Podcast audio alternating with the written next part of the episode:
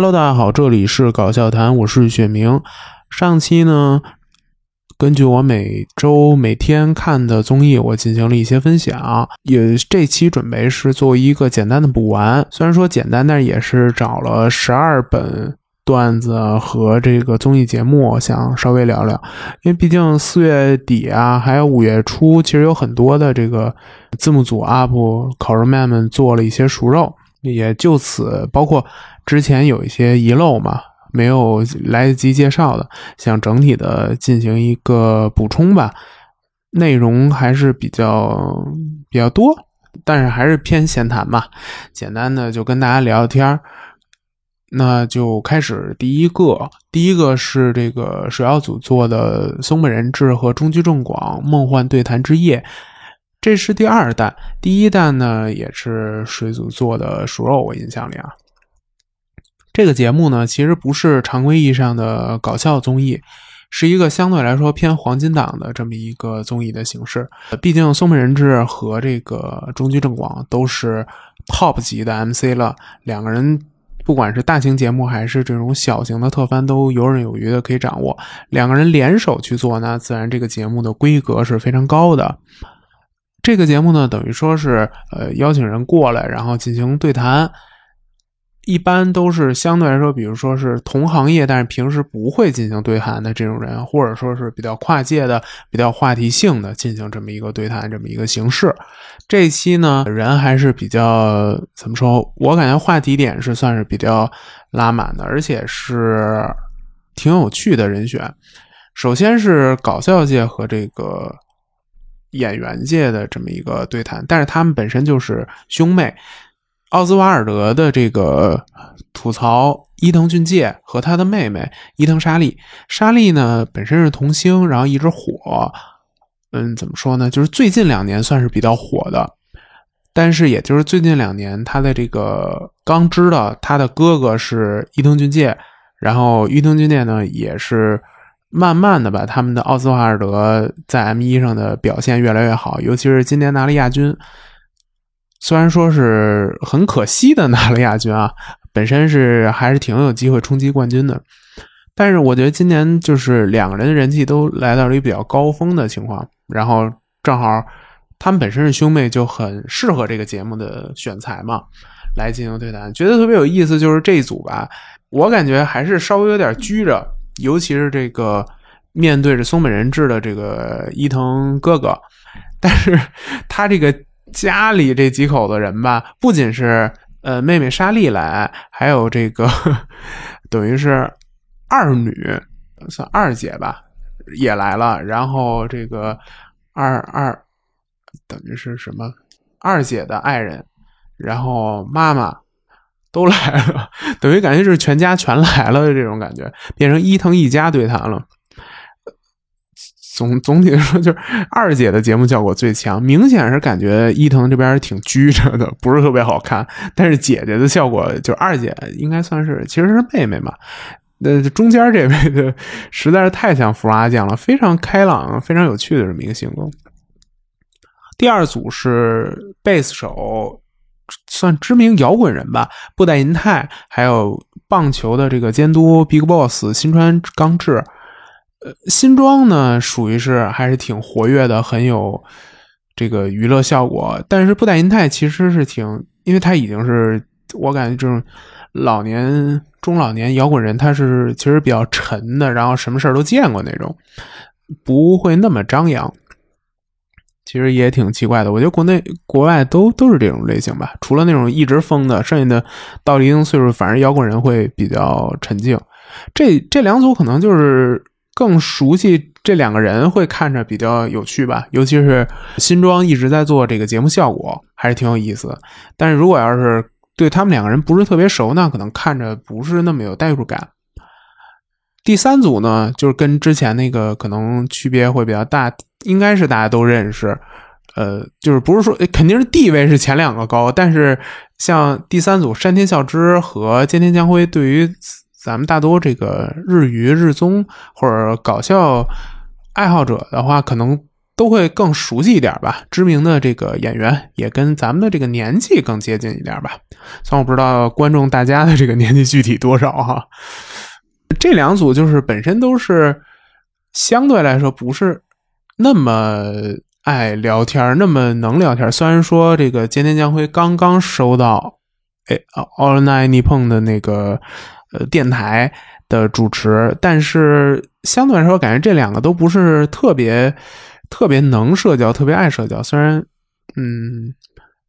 就是他们都是属于就是可能是喜欢这个人就会特别能表达。其实屏幕。看那个荧幕前，他们聊天的机会并不是特别多。然后这两个人聊还挺有价值吧，但是效果没有那么好。最最想推荐的前头都不是说我觉得那么有趣的，最有趣的就是这个长元刚和千鸟的大雾这么一个对谈。长元刚呢，我偏民谣摇滚这一块的，更偏民谣吧，属于是。我的感觉啊，就是所有的这种中年中间的搞笑艺人，尤其是走这种偏雄性风的 这种，都特别喜欢长元刚。不管是弹吉他的后藤辉基，他经常也是翻唱这个程元刚的歌，不管是蜻蜻蜓啊这种经典的歌曲，他本人就是因为弹吉他，也是因为长渊。我觉得就是属于就是给这种。雄激素艺人的一个一一剂春药吧，就是这种感觉。谁跟他对谈，那都高兴的疯了。基本就是这个三十到五十这个岁数，这这类的男艺人就就就就通杀的那种感觉。因为他本人确实就是跟他对谈的时候，你能感受到他那种怎么说，就是真汉子，特别爷们儿，特别帅，特别。卡圭的那种感觉是很浓的，他就是那种风格，就是特别男子汉，特别浓烈的这种很传统男性价值观的那种形象的一个大的集合。说了这么多呢，就是为了对照大雾，因为我在之前那个聊千鸟那期就聊过大雾，大雾本身其实是不满这个文学性，然后。他其实就是那种很昭和的那种男性的视角去做搞笑。常元刚对于大雾来说，相当于是喜剧中松本人志对他的影响一样的，是是是那种级别的精怎么说精神领袖级别的这种影响。所以你可以看到平时的那个硬汉大物，对于什么人都可以玩好搞笑的这么一个狂气的形象。结结巴巴的像个小学生，然后完全就说不出话，装不了傻的这种样子，太有趣了。不过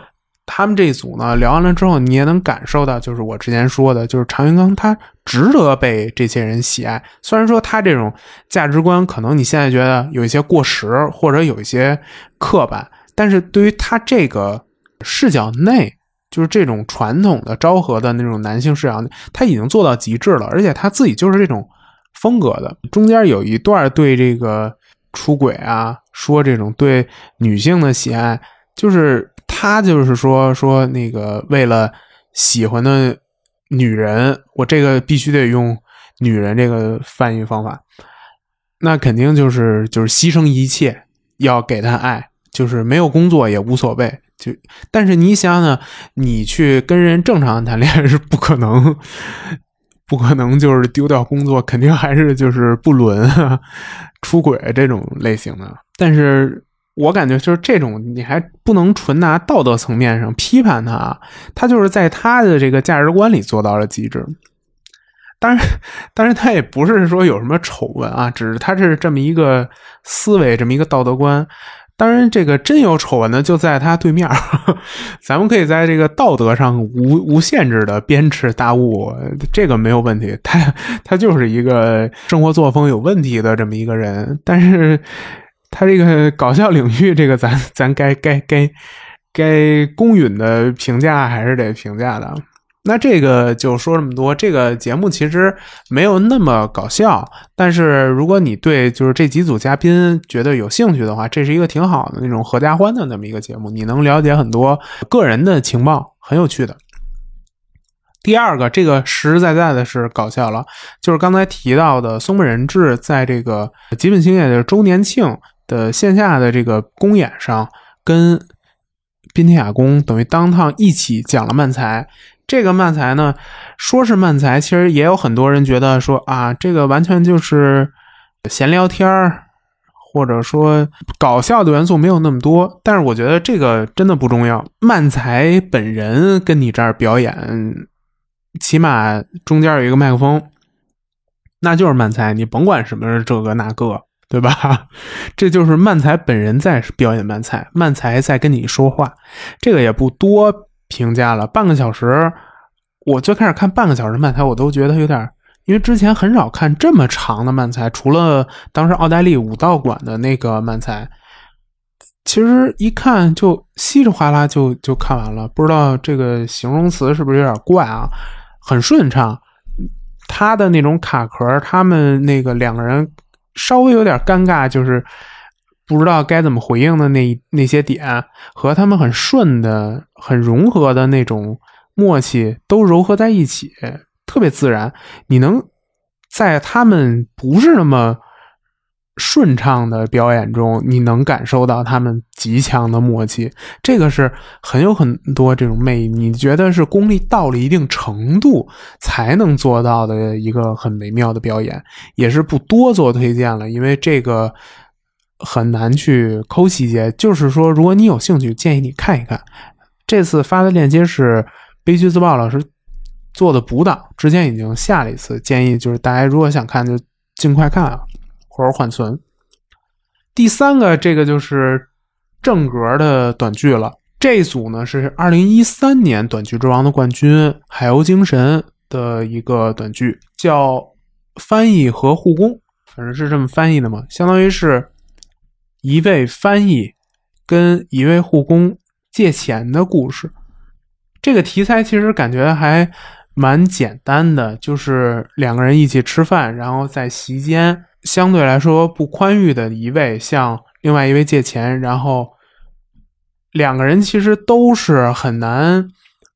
脱出那个防御。他是很日本的感觉，就是大家其实很难说出这个借钱这个事儿。所以说，不管是提出这个要求还是拒绝这个要求，都使用了他们。工作中的那个人格，工作中的那个刻板的那个点，去给大家表现出来。像是我觉得最妙的就是同声传译这一个点。同声传译本身是传达别人的话，所以他说的话天然就有豁免性。他是套在这个文字之外的这么一个人，他完全是一个转述者。然后通过这个转述这个身份，能逃逃避他本身要表达的。我觉得。这个是特别妙、特别有趣的一个思路，而且它本身也对应着，就是我觉得就是这种偏保守的这种文化底下的，大家不能直面直接表达，必须得隔一层或者倒一层，或者说不管这倒一层是第二个人，还是他们的这个大家对他们职业的刻板印象，都是同都是对等的，大家都通过这个。一个第二方的这么一个中介的性质，才能坦率的说出自己的内心想法，也就是借钱这个事儿本身，等于这个是有一个呼应的，而且他表达的这个东西是全东亚大家都能了解到的一个很怎么说很基础，大家都有同感的这么一个事儿，我觉得就很妙，很有趣。这个短剧可能能咂摸的地方很多，然后也是很搞笑，所以推荐给大家。第四个呢是漫才，漫才呢是 Nice 的广播漫才，也是这个庭前物业老师一直在做的一些小段儿，等于他们在他们常规的这个 radio 的那个节目里会有一个广播漫才的这么一个部分。那有意思就是说，嗯，怎么说？就是相当于他在用这个电台的形式表演漫才，大家是看不见他们的脸。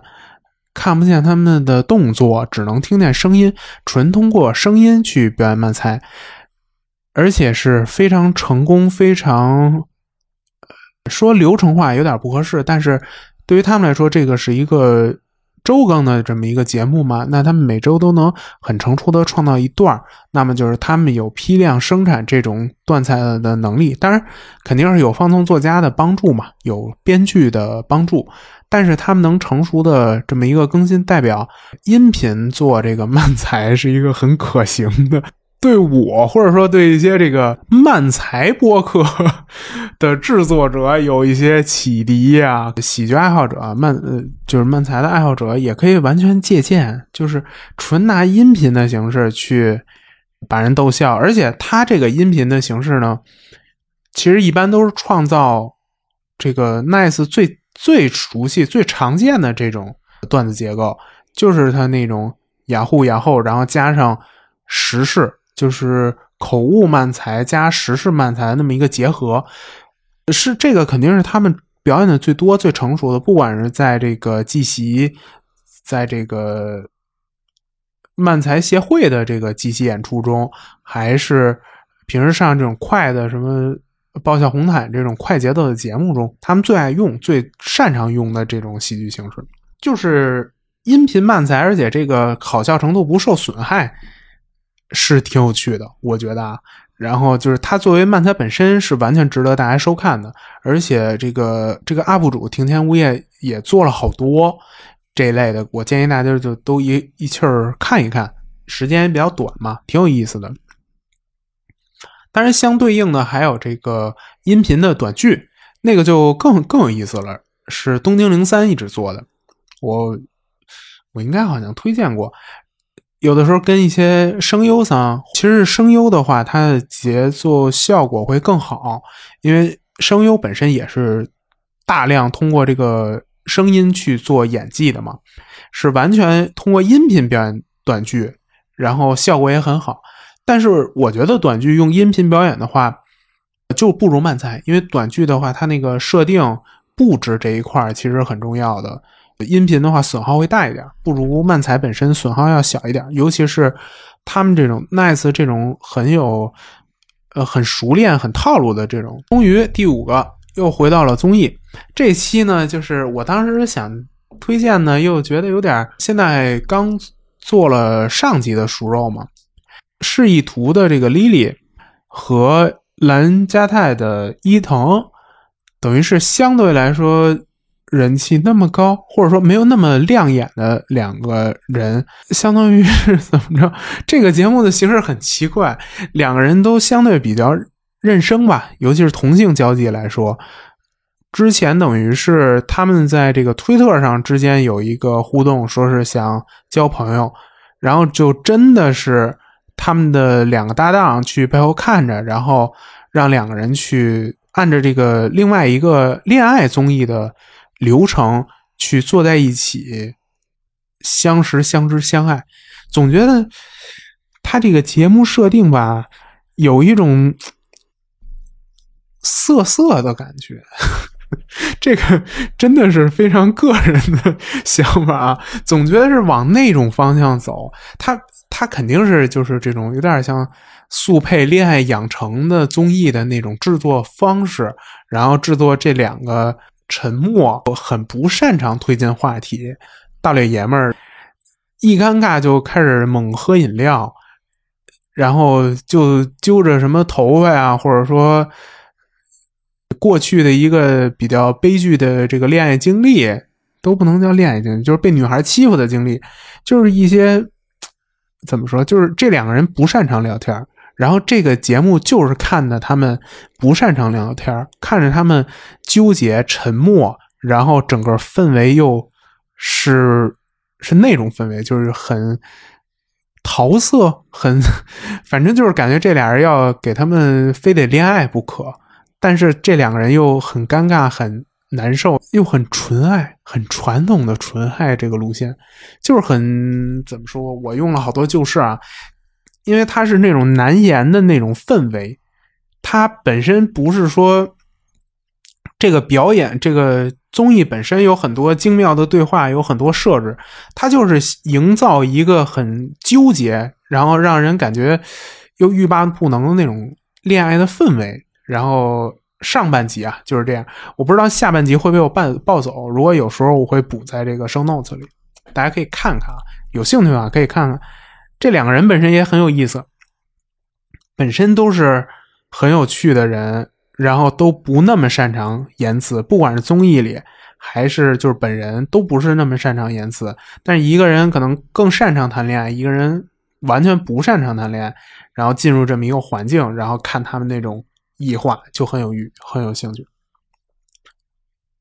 第六个综艺呢，这个是水曜日的当烫的一期总集篇。毕竟之前当烫呢是确诊了新冠，松本人志确诊了阳性嘛，然后滨田雅宫也确诊了。这期总集篇呢，就是都是过去讲过的这些企划，相当于精选，是一个名字最长的综艺企划。我只推荐这里的。哈纳玛就是刚才说的骑士的搞宣之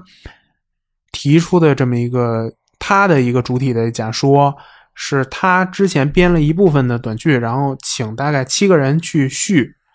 短剧，然后最后看看这个效果好不好。等于是哈纳瓦觉得很厉害的一个艺人帮他写一小段，然后这位艺人再帮他写一小段，然后等于每个人都写那么一小段，那你琢磨吧，能不好看吗？怎么想都好看。我现在找一下这个阵容给大家看一眼啊，就是这这是一什么阵容？雀宣之请的是花子的秋山，秋山请的是喜颂农的次郎，喜送农的次郎请的是 Inplus 的板仓，板仓找的是森东的森田啊，萨拉巴的森田，然后再往后是罗伯特的秋山，最后是。巴格利兹们收尾，就这几位，你想他们单奔的短剧都特别有有意思，都是创作创作鬼才、创作天才这样的人物，然后拼成一个短剧，你说能不好看吗？然后这个短剧还请的是连佑来表演，漫才短剧二刀流短剧之王的冠军，能不好看吗？他就真不好看。他就一点都不好看，而且虽然笨蛋老师是真的是很用心的在收尾，但是真的是到一半就完全崩坏了。他你再好，就等于是连佑刚表演几句就换人了，这个风格的割裂呀，然后剧情的那种参差，就是再好的编剧，你凑七个编一个本子也不行。是吧？真不行，就特别有意思。这怎么说？这个我感觉啊，实验性很强。可以告诉大家，就是这个是文本重要还是表演重要？远程解决了这个脱口秀的痛点啊，大家就知道这个到底是哪个最重要。你表演再好，这个本子给你整蛊，你还是完蛋。当然，开玩笑，开玩笑，就是觉得这个。你怎么想这么这么几个人编出来那么有趣的东西？你确实还能感受到啊，就是每个人的味儿都能感受得到。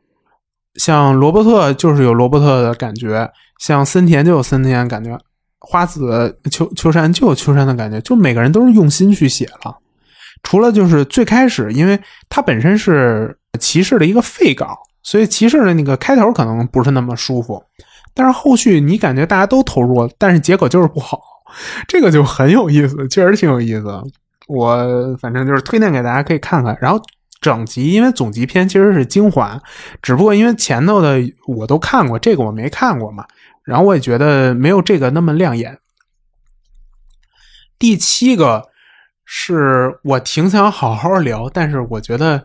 我我我不配吧，或者说我觉得我没有这个能力。像刚才聊《海妖精神》那个，我就觉得聊的不是很好，没有表达出他最好的东西。但是我还敢聊《喜送奴》，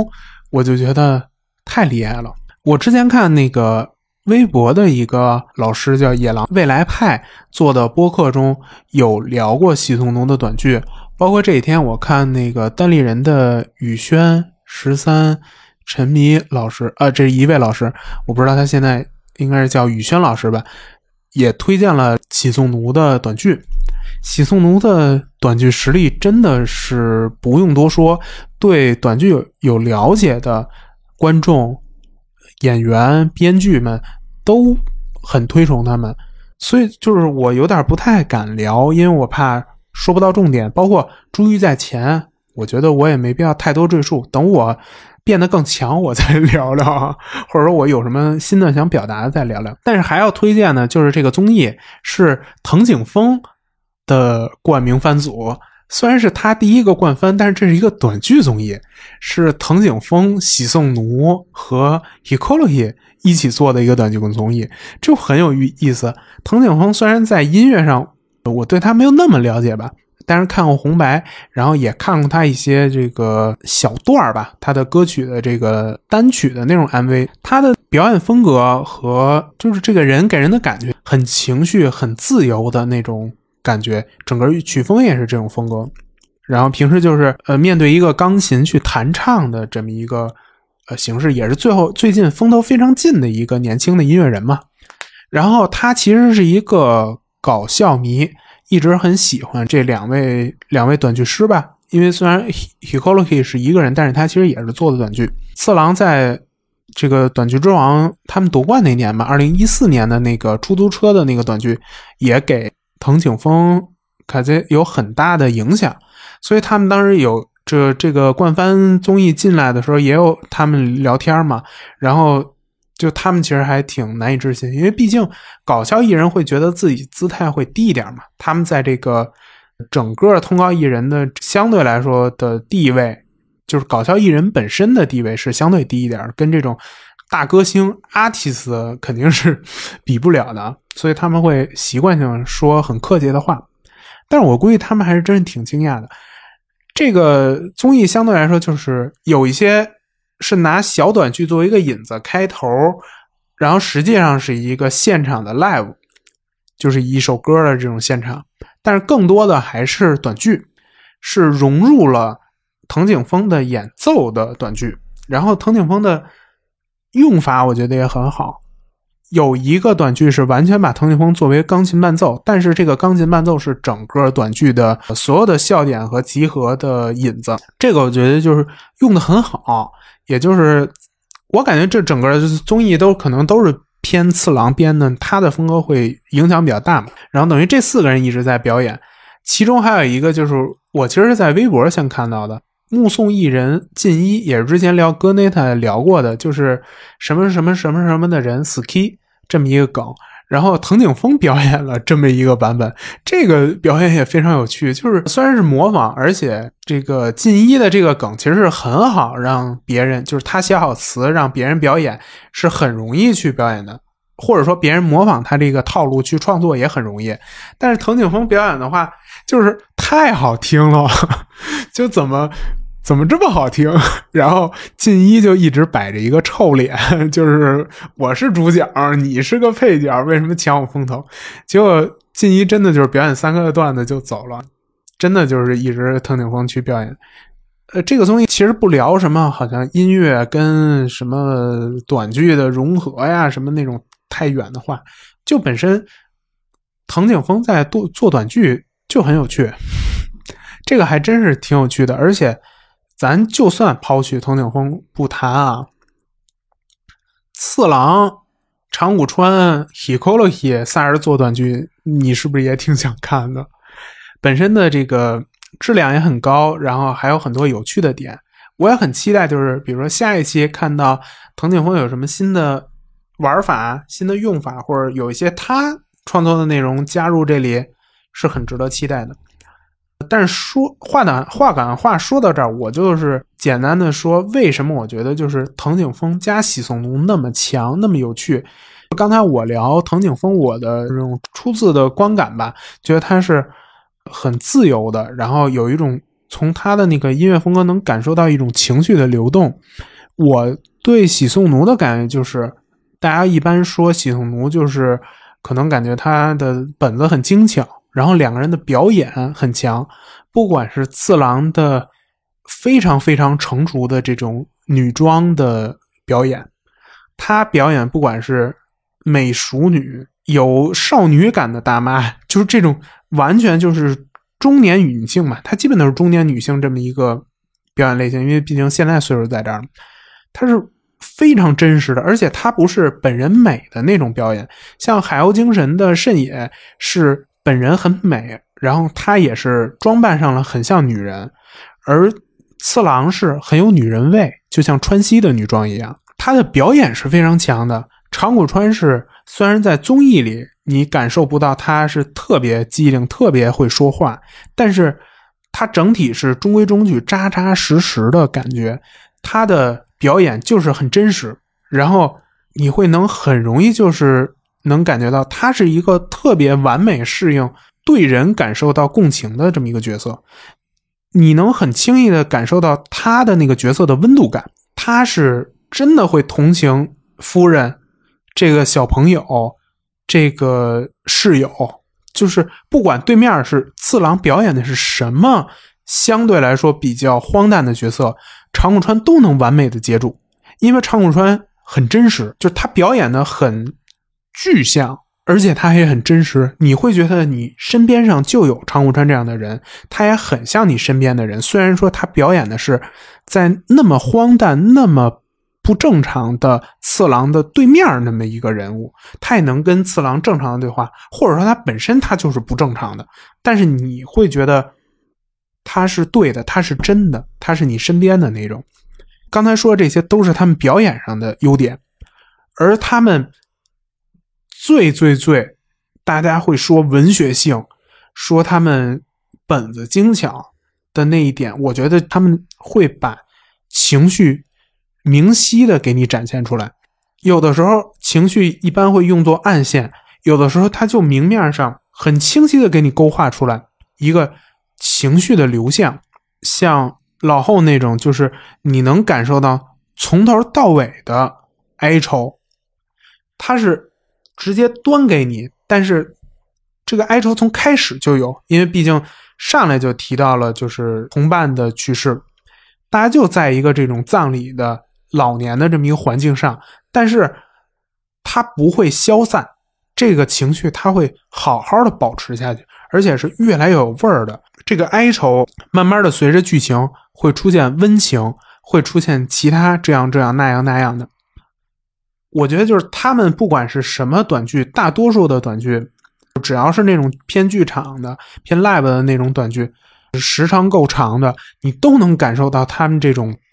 情绪的流转，情绪本身也是跟着主线很明确的，你能感受到这一条流是别的短剧不太一样的，因为大家会很自然的利用情绪高低，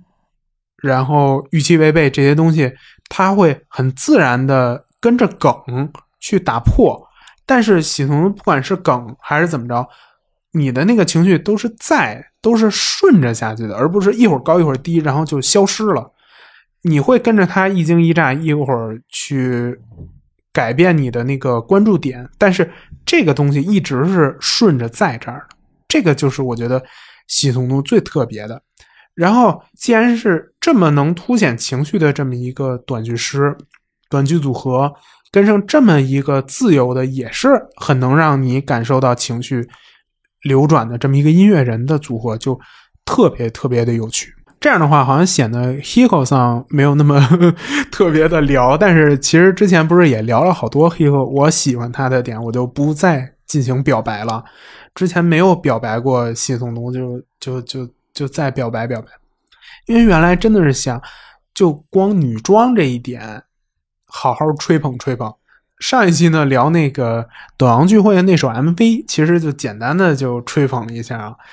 这个该夸真的是想好好夸，就是我就是夸完之后跟大家分享，我也就好快乐，希望大家都看看，真的很好。喜送奴是真的太好了，刚才也是就是不及他们优点的万一，真的太好了，大家去看看啊。有因为有好多好多他们的段子的熟肉，可以大家去看。包括这个综艺，因为有咱们这个藤井风的粉丝会去做熟肉，第一期已经看到了。如果他因为他是常规化的冠名番组的话，那就源源不断的能看到吧。希望大家去看看。哇，说了好多。第八期呢是难得的伦敦哈斯的一个长的一小时，呃，一个半小时的 special 嘛。这个也是之前做过的一个轮画的企划的一个中间版本，所有人都变成女性的身份，然后跟一堆艺人里挑最喜欢的前三名，相当于是这个。叫什么？世界末日恋爱那个企划的一个性转版本，你要在所有的艺人同伴里去找人去配对。但是我觉得它妙就妙在呢，首先这次是中间不会有几本艺人啊，或者说大多数日本人容易有年功序列这么一个影响，会因为觉得是前辈不容易折人面子这种想法。当然上届其实也比较少，毕竟没人会选什么森田，就算是前辈也不想选哈。大家会刨去一些场外因素，另外最重要、最重要就是这个性转，因为我觉得之前比如说跟女主播呀、女艺人啊或者通告艺人，他会有一些位阶上的这种对抗。这个呢，就是大家都是艺人，大家都是伙伴，用那个比较粗俗的网络语言，就是明明大家都是兄弟，但什么你想睡我还是什么，我不是大概有这么一句话啊，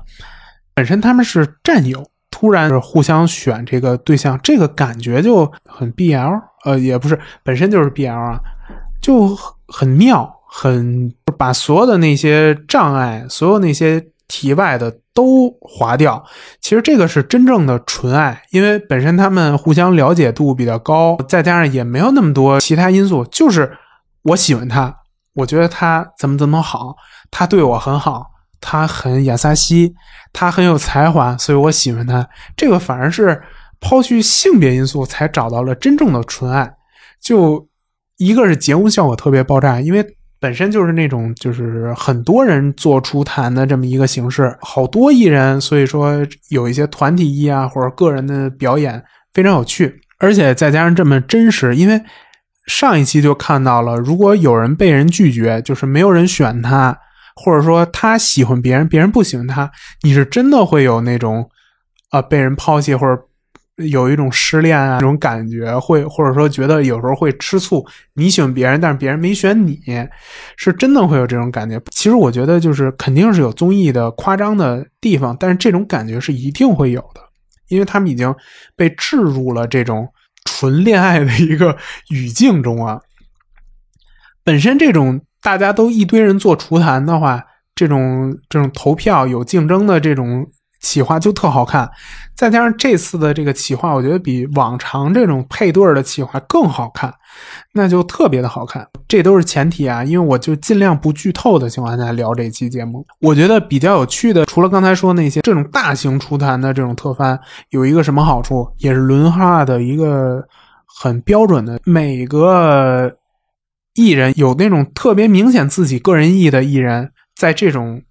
这种大型出谈的这种谈话的氛围中呢，他就可以玩命的甩自己的包袱，玩命的好玩。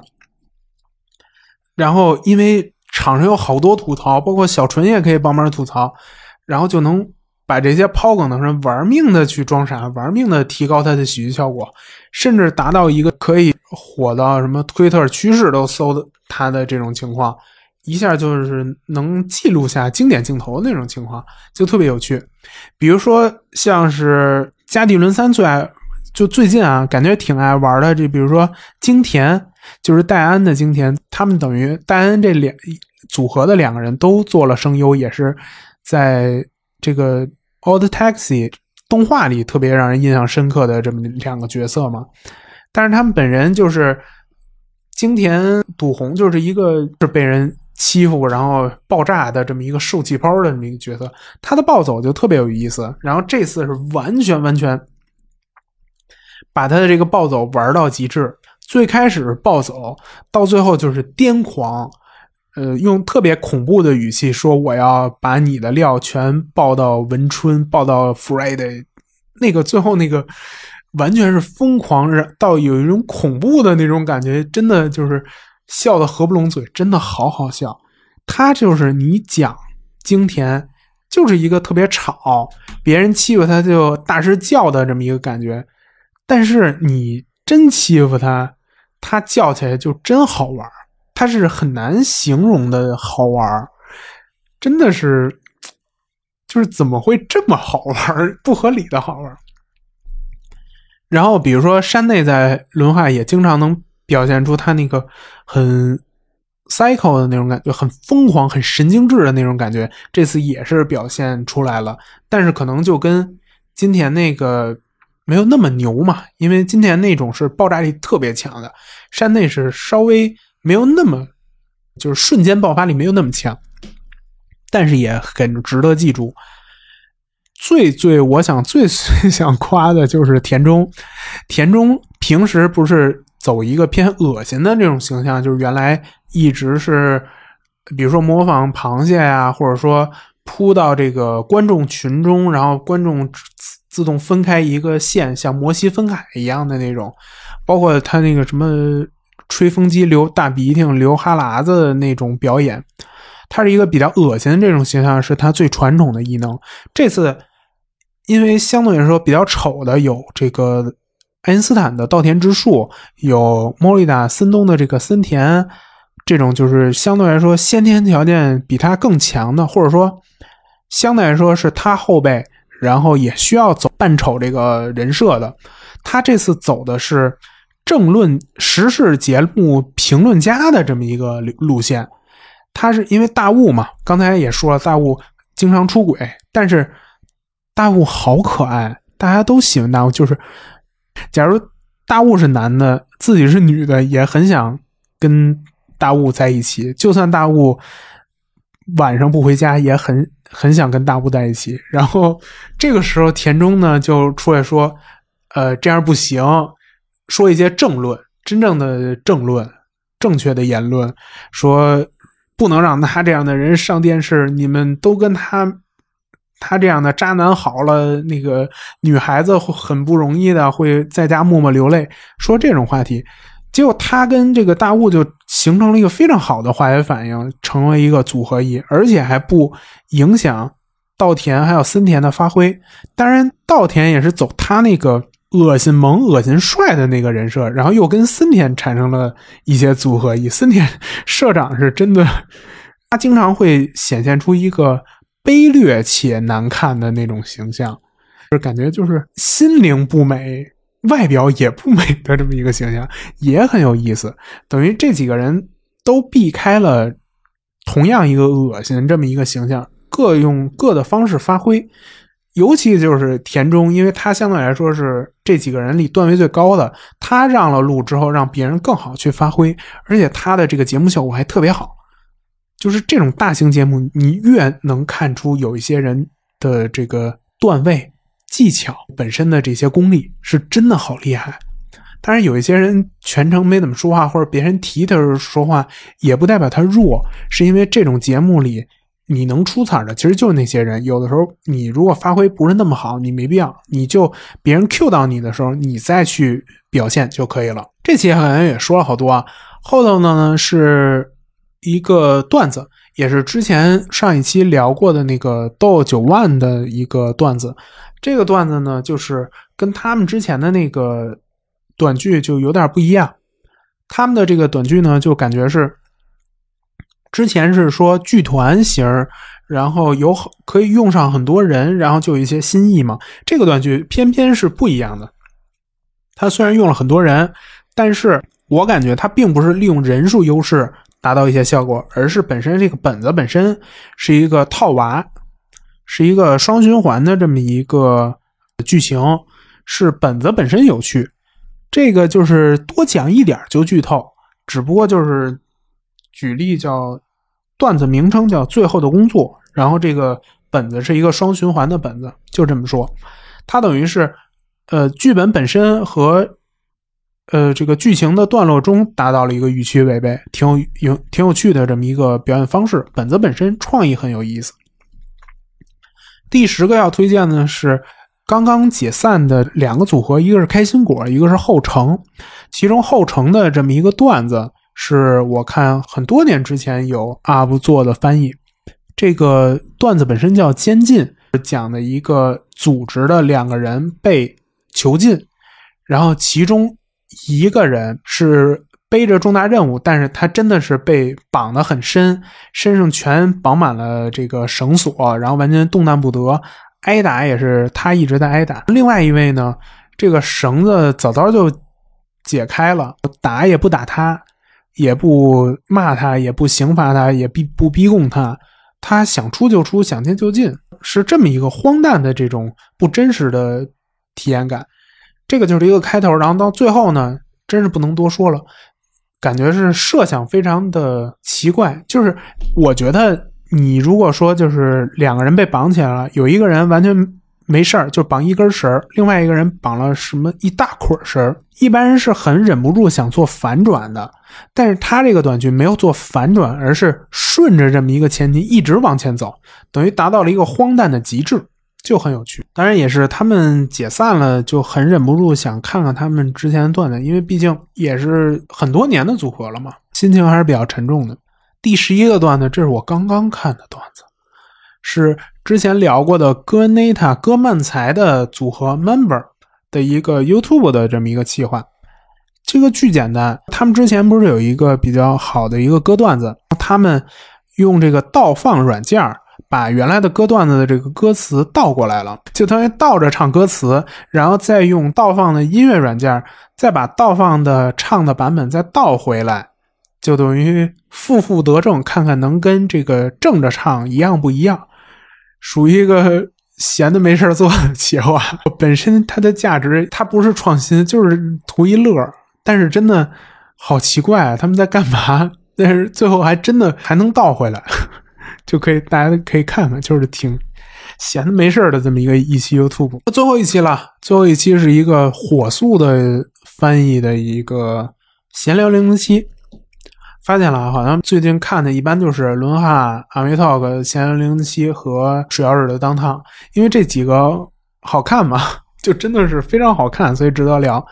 这一期呢是最近在不管是这个 Worldwide Show，就是一个政论节目。顶替当趟就是松本人志，因为这个新冠阳性，所以有的时候他不是没法去常规节目露脸吗？就请一位模仿艺人叫 JP 扮演这个松本人志上这个节目，然后大火。因为他本身他这个模仿吧，虽然这个外形没有那么像，但是他模仿很神似，很有趣。这次呢，也是为了推广这个模仿大赛这么一个就是特番吧，等于请的他，然后也请了几位模仿艺人。进行表演，这期就是模仿的这些段落，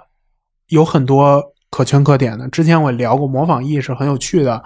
，J.P 本身他模仿松人志，我感觉就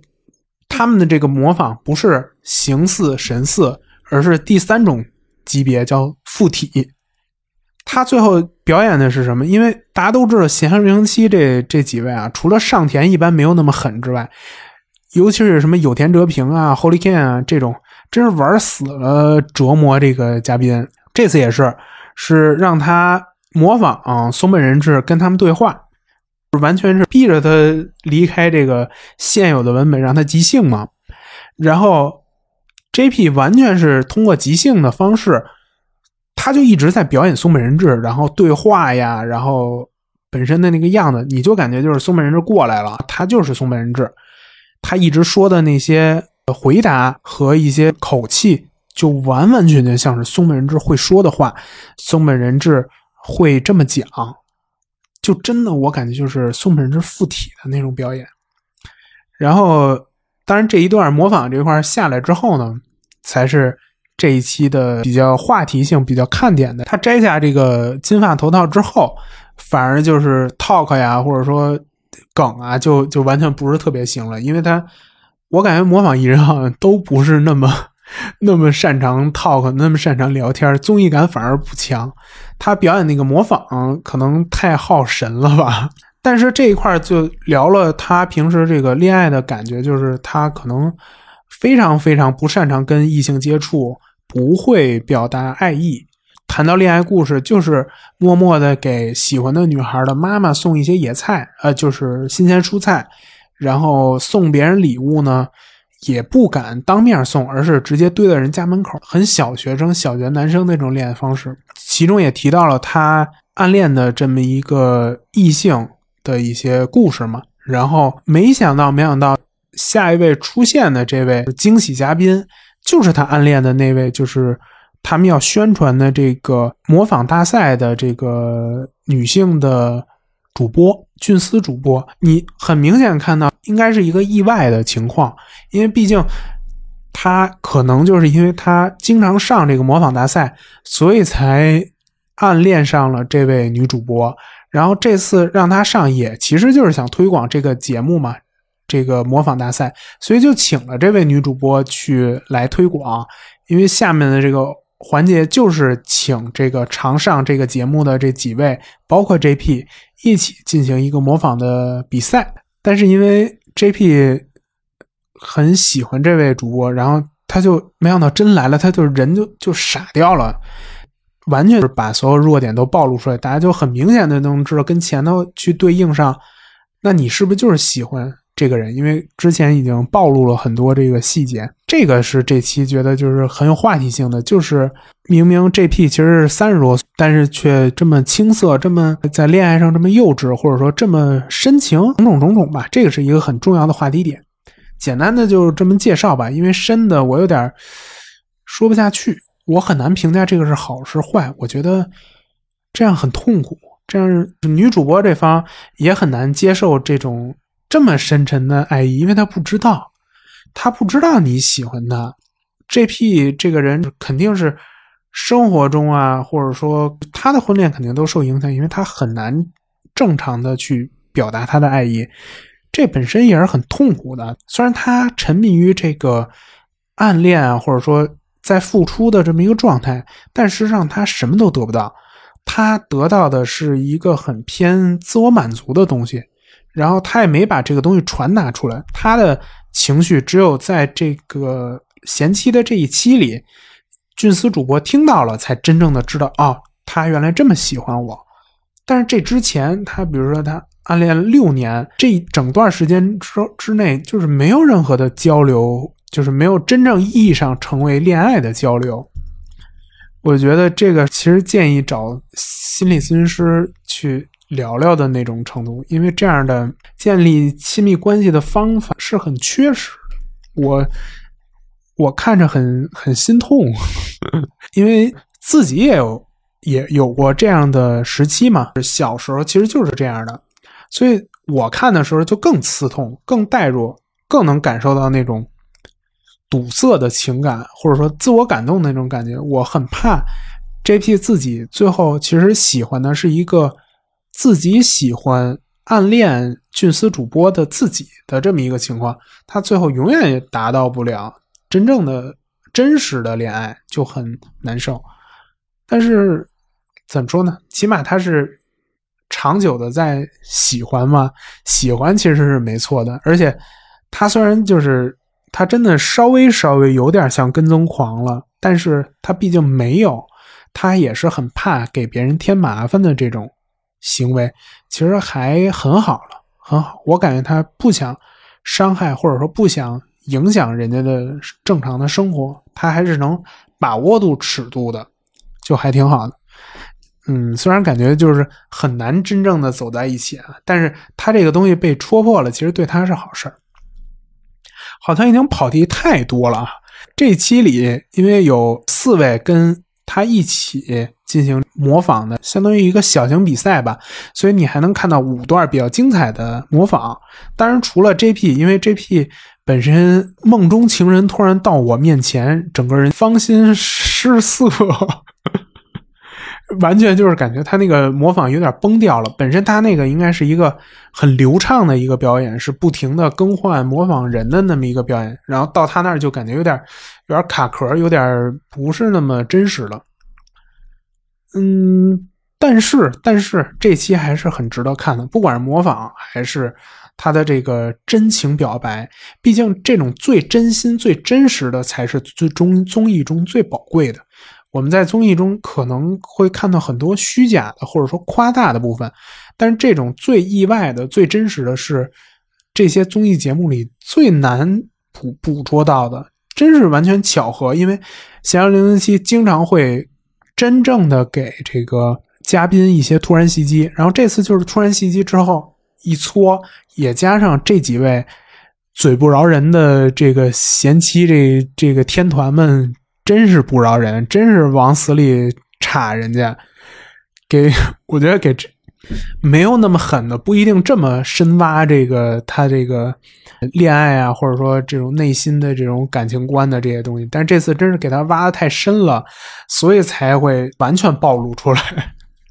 总之就是从。喜剧本身模仿本身很有趣，然后从这个故事本身综艺角度上也很有趣的一期节目。本身不想说那么多，因为我觉得这期我看着其实是特别沉重，但是我觉得大家看可能是有每个人有每个人自己看的不同的点。那这期补完就这些了，我说说自己，我